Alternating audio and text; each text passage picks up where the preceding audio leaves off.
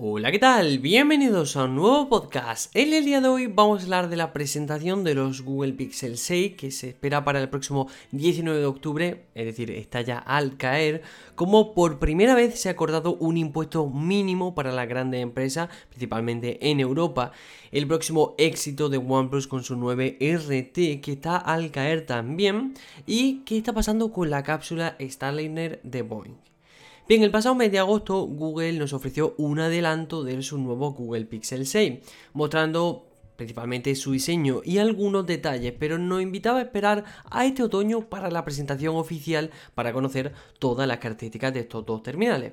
Bien, pues bien, ya sabemos la fecha, tal y como se había filtrado con anterioridad, hace una semana Google presenta oficialmente los Google Pixel 6 el próximo 19 de octubre. Confirmado, por fin tenemos fecha para estos nuevos Google Pixel que revolucionan un poco, ¿no? Porque ya sabemos que van a tener bastantes cambios que van a ser como, no sé, un punto aparte, ¿no? Lo que vienen a ser los Pixel.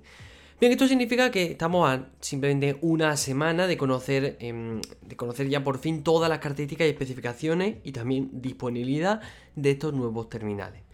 Bien, en el sitio oficial del evento veremos que podemos cambiar la pantalla de inicio del Pixel 6 que aparece en pantalla manteniendo pulsada la barra Hold to Change Modes. Básicamente, pues mientras mantenemos pulsada la barra aparecerá una animación promocional de la interfaz Material You. Y cuando lo soltamos, pues veremos cómo el fondo de pantalla, widget, etcétera, cambian.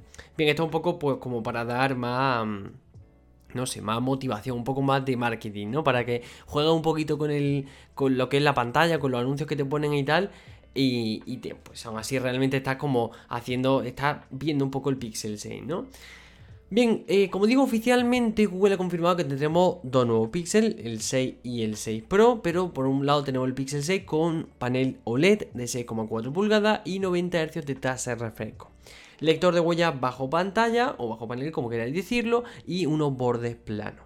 Por su parte, la versión Pro, una versión que ya crece bastante, en este caso sobre todo en tamaño, ya que seguimos manteniendo un panel OLED, pero en este caso sube hasta los 6,7 pulgadas, es decir, de 6,4 a 6,7. Realmente no es tanta la, la diferencia de tamaño, pero sí que verá que crece al ser una versión Pro. Y sobre todo pasamos a una resolución QHD Plus, o sea, aumenta también la resolución y la tasa de refresco que pasa de los 90 a los 120 Hz en la versión Pro. Eso sí, el lector de huellas se sigue manteniendo bajo pantalla.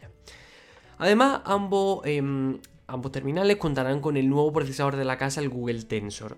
Un procesador que, como digo, eso es lo más interesante de este terminal, ¿no? Es decir, cuando me, refiero a que va a haber un punto y aparte de los Pixel 5, 5A, etcétera, al 6, es que tenemos eso, ¿no? Es decir, siempre han contado, pues en este caso con Snapdragon, es decir, siempre lo, todos los terminales de Google o los Pixel, como queráis decirlo, han tenido procesadores de Snapdragon hasta ahora. Estos Pixel 6, Pixel 6 Pro son un punto y aparte, un comienzo de la era Google. Cuando digo eso me refiero a que por fin vamos a ver Terminales que también no son, no es que solo sean de la marca porque lo hayan fabricado, sino que el propio procesador también es de la marca. Es decir, los primeros terminales que también cuentan con los primeros procesadores de Google. Es decir, como un completo casi, ¿no? Es decir, em, ya no son esos procesadores pues que a lo mejor podemos ver entre Qualcomm y MediaTek, o incluso Unisoc, o incluso, quién sabe, algún que otro procesador, pero en general entre Qualcomm y MediaTek, sino que ahora tenemos un como un cuarto sensor, ¿no? Porque también están los de Samsung, etcétera, los Exynos, pero y bueno, y los Apple,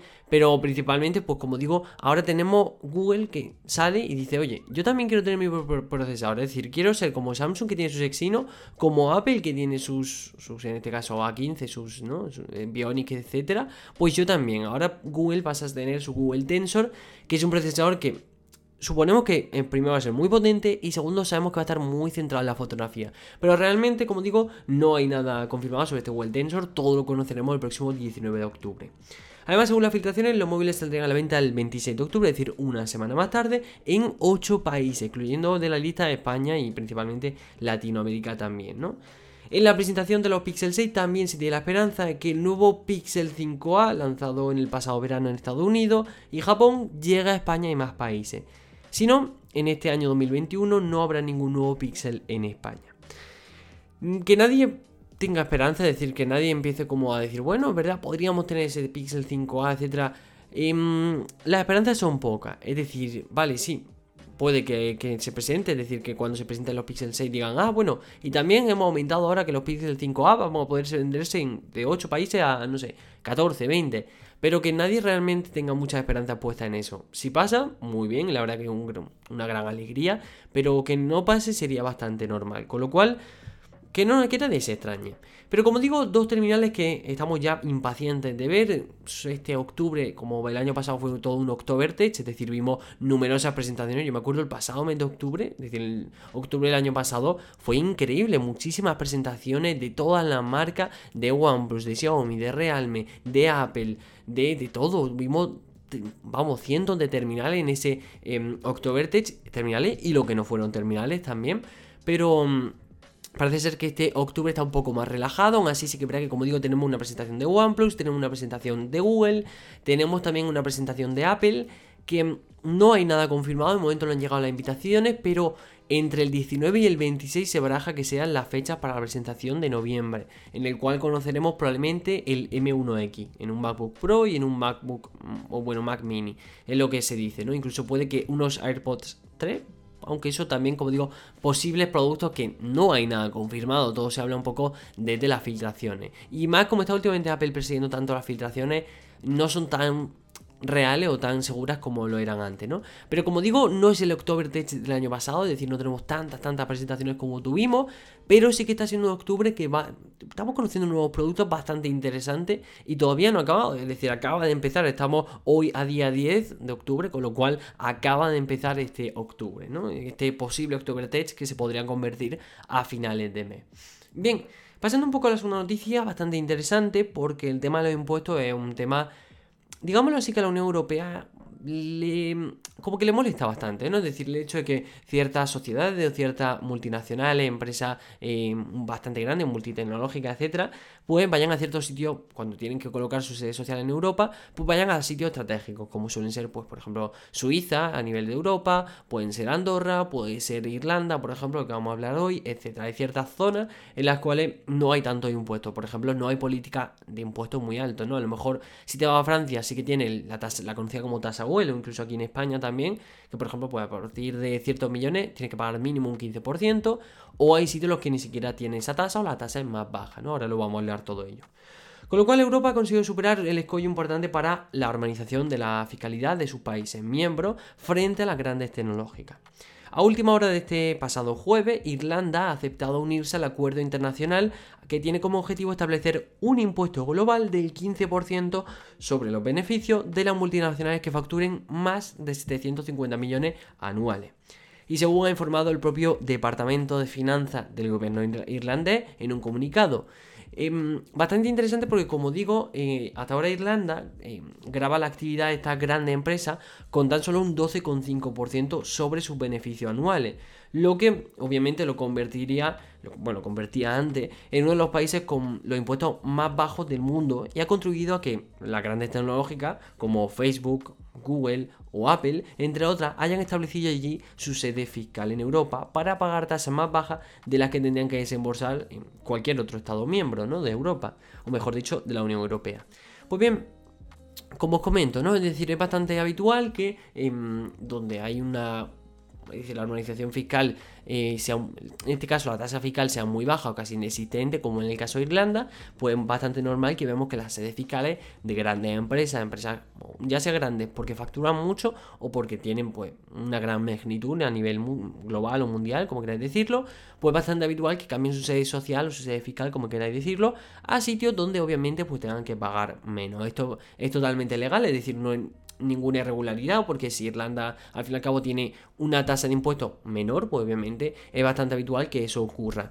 Es legal, pero obviamente em, se han puesto, ya hubo una reunión en el G7 en el pasado eh, agosto en el cual se debatió la posibilidad de eso, de imponer un mínimo del 15% a nivel global, de que eh, en cualquier lado del mundo, si pagaban, si facturaban más de 750 millones anuales, tenía que pagar un 15% de esos beneficios en impuestos. Se acordó, incluso se llevó pues a Estados Unidos, se llevó. Porque el G7 no son todos los países, son como los principales, ¿no? Los más importantes. Hay países, por ejemplo, que España no está en el G7, pero sí que acude a las reuniones como invitación, etcétera. Pero realmente pues se acordó dentro del G7 y luego se expandió a nivel global, ¿no? Y en este caso, pues parece ser que en general, sobre todo en Europa, em, lo que todavía pertenece a Europa, eh, se han puesto de acuerdo, es decir, Irlanda que era la que la más resistente, ¿no? Es decir, em, por así decirlo, el país que más veíamos que menos eh, posibilidad tenía de adherirse a ese acuerdo del 15%, ya que, como digo, allí es donde se encuentra principalmente la sede y eso puede provocar a que si realmente, pongamos que en Irlanda, bueno, en toda Europa, eh, o bueno, en todo el mundo, se acuerda un 15%, pues realmente se le marchen de allí las empresas. Y eso obviamente son menos beneficios, menos dinero, menos dinero que se paga en impuestos y al fin y al cabo menos recaudación, con lo cual era bastante habitual que había bastante posibilidad de que Irlanda no se adhiriese al, a este tema del 15%, pero aún así vemos que sí, que a última hora un poco in extremis se ha, se ha adherido, ¿no? Bien, como digo, Irlanda ha aceptado esta subida de, para sumarse al pacto internacional impulsado por la OCDE, es decir, la Organización para la Cooperación y el Desarrollo Económico. Esto ya se dijo, como digo, en julio, he confundido, dije en agosto, pues fue en julio, en el que 140 países de todo el mundo acordaron que las grandes multinacionales tenían que pagar el 15% de impuestos en los territorios donde generen negocio, en lugar de hacerlo solo donde tienen sus sedes fiscales. Em, esto sí que es verdad que no me acuerdo en qué, me fue, pero sí que el G7 primero lo propuso y luego fue la, OCDE quien, quien, lo llevó a cabo, ¿no? Esta, esta especie de acuerdo. Pues bien, la Unión Europea se beneficia así de la presión mundial ejercida sobre los irlandeses que llevan resistiéndose a aceptar medidas de este tipo propuestas por Bruselas desde hace ya bastantes años. Ahora, sin embargo, Irlanda se ha visto obligada a aceptar para no quedarse fuera de las discusiones que se llevan a cabo en el seno de la OCDE lo que haría que obviamente perdiesen bastante influencia las grandes decisiones económicas internacionales. No obstante, la de los irlandeses es una concesión con importantes condiciones, porque obviamente aquí suena muy bien, Irlanda a tope con los impuestos, con la mm, no evasión de impuestos, etcétera, como queráis decirlo, pero esto obviamente tiene sus condiciones. Como digo, no todo es una cara de la moneda, hay que ver también la otra cara. En primer lugar, en primer lugar perdón, para aceptarla han negociado y consiguió que la OTE elimine del texto que el acuerdo supondrá un tipo de impuesto de al menos el 15%. Irlanda entendía que ese al menos podría comprometerlo demasiado en el futuro en posibles reformas fiscales, eh, por lo que tensó la cuerda con la Organización Económica Internacional y ha conseguido que se borre la coletilla del al menos. El acuerdo que establece la tasa mínima efectiva para las multinacionales con facturación de al menos o superior 750 millones de euros es del 15%. Hemos asegurado que la eliminación del al menos en el texto se produzca y esto proporcionará la certeza fundamental para el gobierno, industria y brindará la estabilidad y certeza a largo plazo para la empresa en el contexto de decisiones de inversión, según afirma el Pascal Donohoe, el ministro de Finanzas de Irlanda, en una nota de prensa enviada hacia la OCDE. Bien, por otra parte, en Dublín también habrían conseguido el compromiso de la Unión Europea para no ir más allá del acuerdo de la OCDE, la directiva que prepara para agravar los beneficios de las grandes tecnologías en el viejo continente. Es decir, que Bruselas no estableciera un impuesto de sociedades superior al 15% para las multinacionales, como digo, como vuelvo a decir, con una facturación anual superior a 750 millones de euros que generen negocio en territorio comunitario. Por lo demás, en lo que se refiere a empresas que no están, entran dentro de este acuerdo, es decir, las que facturan por debajo de los 750 millones, Irlanda seguirá aplicando un impuesto de sociedades de 12,5%, que es el segundo más bajo de la Unión Europea y 10 puntos por debajo de la media comunitaria, según el último informe de la organización Tax Foundation. Bien, eh, como veis, todo tiene su doble cara, ¿no? Es decir, suena muy bien que Irlanda se sume al pacto o al, así al acuerdo de la OCDE. Aún así, os dais cuenta que son 140 países, sigue habiendo países que no están dentro, ya sean países que se encuentran pues, en vía de desarrollo, es decir, que realmente nadie va a ir ahí, porque realmente no tienen casi PIB anual de, empresas, por ejemplo, en este caso, es decir, allí la creación de empresas es mínima o no se encuentran siquiera empresas que superen a lo mejor los 100 millones de euros de facturación anual, con lo cual, eh, si os dais cuenta, pues, como digo, hay países que no están, ¿no? Pero suena muy bien eso de que Irlanda, como digo, se, adhiera a este pacto fiscal, ¿no? A este pacto por la armonización fiscal, pero como veis tiene sus eh, ciertas condiciones. Es decir, en un futuro, eh, por ejemplo, bueno, em, lo que pretendía un poco Bruselas es a lo mejor en un futuro aumentar ese 15%, pues a un 20%, en empresas, yo que sé, que superen por los 750, ¿no? Solo dentro de la Unión Europea, es decir, una cosa Europa y otra cosa la Unión Europea. Ahora bien, Irlanda, em, como veis, ha detenido un poco, ha dicho, bueno, yo me adhiero, pero si Bruselas tal, con lo cual buena negociación, la verdad que le ha salido el tiro muy bien porque Vale, van a, poner ese impuesto del 15%, con lo cual habrá ciertas empresas que se quejen un poco. Ya veremos que seguramente pues, el tema Facebook, el tema Apple, que se resistirá un poco a pagar ese 15%. Ya veremos cómo, cómo se acuerda la cosa, pero aún así ha conseguido beneficio dentro de ese mal acuerdo, entre comillas. Irlanda ha conseguido buenos beneficios. Bien, OnePlus tiene ahora mismo dos dispositivos de gama alta en el mercado actualmente que estén triunfando, ¿no? El OnePlus 9 y el OnePlus 9 Pro. Bien, a esta altura lo normal sería que hubiese otros dos modelos, en este caso pues podrían ser el 9T y 9T Pro, pero sabemos que la compañía no tiene intención de lanzarlo. En su lugar, OnePlus va a lanzar un modelo previsiblemente más asequible, cuyo nombre es el OnePlus 9 RT. Pete Lau, cofundador de la empresa, ha anunciado en su perfil de Weibo que este OnePlus 9 RT se lanzará el próximo 13 de octubre, es decir, en tres días, a las 7 y media de la tarde, hora de Beijing, China. Bien, el OnePlus 9 RT no es un móvil que no sea ajeno, se ha filtrado en más de una ocasión, dejando de ver sus posibles especificaciones, su diseño, etc. Sobre el terminal, las filtraciones sugieren que estaremos ante un smartphone de gama alta con hardware bastante ambicioso ya sea porque se habla de un procesador Qualcomm Snapdragon 888, panel Full HD Plus con los habituales 120 Hz de tasa de refresco y probablemente con un panel AMOLED, un sensor principal de 50 megapíxeles encargado hacia el Sony IMX766, un sensor que hemos visto bastante en la gama alta, 4500 mAh de batería y 65 vatios de carga rápida. Todo filtraciones, cabe recordar, pero nos dan una idea de lo que podríamos esperar. El terminal apunta a ser más barato que los OnePlus 9 y 9 Pro y de hecho se ha mencionado que podría tener un precio de más o menos unos 400 dólares. En especificaciones se sitúa por encima del OnePlus Nord 2, pero en precio se queda bastante por debajo de su hermano 9 y 9 Pro. Por ello se espera que sea una variante algo más modesta, es decir, ya vemos que sus especificaciones son bastante buenas, buena batería, buena carga rápida, buen sensor principal, un diseño también bastante bonito, eso hay que mencionarlo, pero todavía no sabemos eh, muy bien, depende sobre todo del precio, ¿no? Pero ya nos damos cuenta de que OnePlus pues tiene su apartado Nord, ¿no? Donde tenemos pues el Nord, Nord CE, Nord NE, el Nord 2, etcétera, que son como mm, gama media, gama media baja, ahí lo tiene, y luego tiene su serie normal, ¿no? El 7, el 8, el 9, el 9 Pro, etc. Y también ahora vemos este 9RT. Ya vimos allí en China el 9R, cuando se presentaron todos los 9, o sea, es decir, cuando se presentó la OnePlus 9 serie allí en China, vimos ese 9R, pero era más como enfocado hacia el tema gaming y tal, y se quedó allí en China. Este 9RT no hay noticias de si saldrá o no. Es decir, saldrá de forma global, suponemos que sí, pero será la verdad que bastante interesante, porque como tener un gama alta de precio un poco más bajo. Con lo cual, en el, si podéis, si buscáis las imágenes de este nuevo RT que se han filtrado por FLeaks, eh, podemos ver un diseño similar a los de los modelos ya presentados por la compañía, con un módulo trasero generoso y con un panel perforado en la esquina superior izquierda. Tocará esperar hasta la semana que viene para verlo con nuestro propio ojo y dicho lo cual, este nuevo RT no vendrá solo, sino que le acompañarán los nuevos OnePlus Buds Z2. No hay muchos detalles sobre ello, pero en la imagen publicada en Weibo podemos ver que un diseño reconocible y la confirmación de que tendrán reducción de ruido. Como digo, ese próximo 13 de octubre conoceremos el 9RT al completo con su precio y si se presentará de forma global o no, y también los nuevos auriculares de OnePlus. Bien, pasemos a la última noticia. Joan Casada y Nice Man se suponían que iban a volar el espacio a bordo de la cápsula Starliner de Boeing en algún momento de los próximos años. No va a ser así. Volarán mucho antes como parte de la tripulación de la Dragon Crew de SpaceX.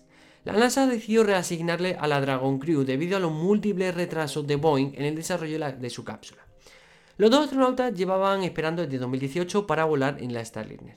Sin embargo, el desarrollo de la cápsula no ha sido el mejor de todo. Logró en diciembre de 2019 llegar al espacio, pero con bastantes problemas durante la misión.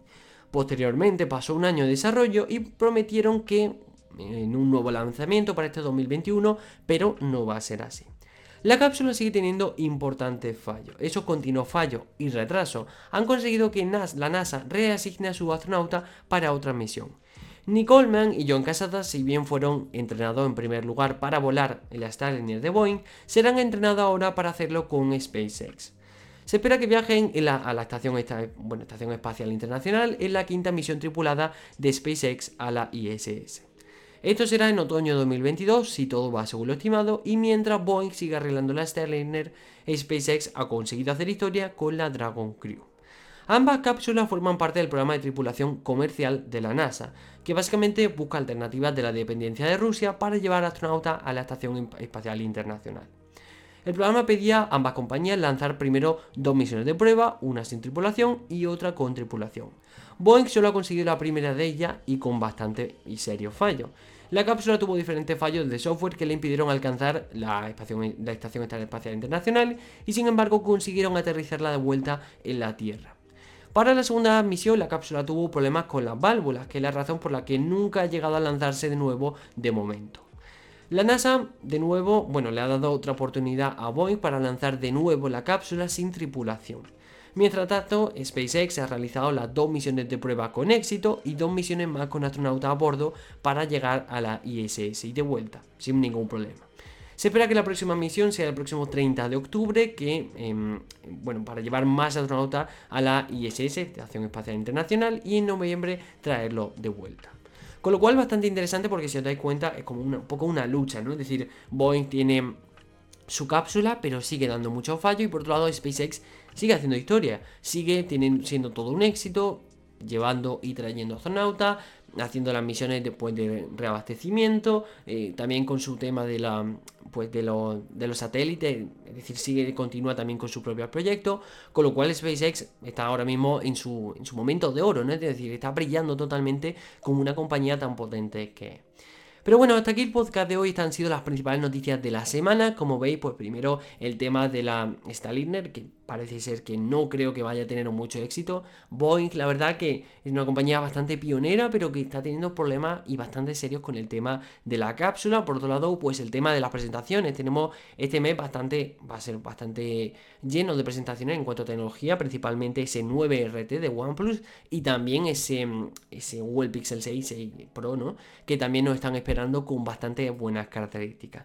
Y como digo, el tema de los impuestos, el tema de la armonización de impuestos, que es un paso más por el tema de la recaudación y que, bueno, no haya pues esa evasión fiscal que hay en algunos países de Europa, incluso del mundo, ¿no? Pero bueno, eso ya es un poco más eh, subjetivo. Cada, cada persona puede ver em, el tema de la, de la armonización fiscal de una forma u otra. Pero bueno, hasta aquí el podcast de hoy. Espero que te haya gustado. No olvides seguirnos en redes sociales, tanto Instagram, Twitter, Telegram. Nos puedes encontrar como arroba o también suscribirte al podcast si te ha gustado. Muchísimas gracias por escucharme y nos vemos el siguiente sábado. ¡Adiós!